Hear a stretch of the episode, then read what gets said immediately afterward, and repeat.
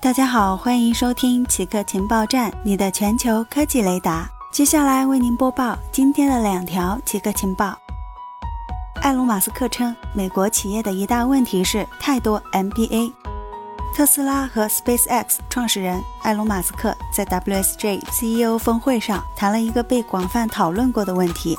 美国的企业有太多的高管，学的是工商管理。他称，美国企业的最大问题是有 MBA 管理公司，公司的 CEO 们过于痴迷于运营数字，而忽视了创造更好的产品和服务这一使命。他认为，公司高管应该更多关注产品和服务，减少董事会讨论时间，减少财务会议时间。他们应该去第一线关心产品，而不是待在豪华的办公室里。过去几十年，美国一直被 MBA 统治，这被认为是最具有美国特色的现象。在其他国家，科技公司 CEO 多是工程师，像德国，连总理都是物理学博士。难以想象美国会选一名物理学博士当总统。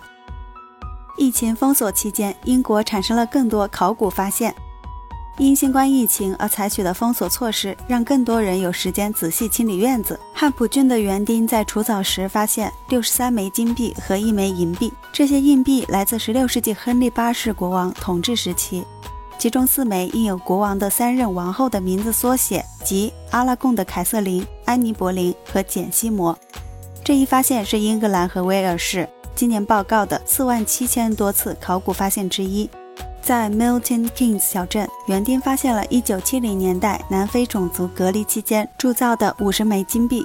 这些考古发现促使英国政府考虑修订国家宝藏的定义。自1997年起，英国将宝藏定义为300年以上历史的金或银制品。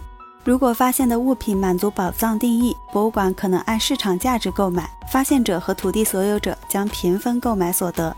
但这一定义让博物馆错过了很多不在定义范围内的古代物品，比如青铜时代的斧头、铁器时代的锅，以及中世纪武器和珠宝。以上就是本期节目所有内容。固定时间，固定地点，我们下期见。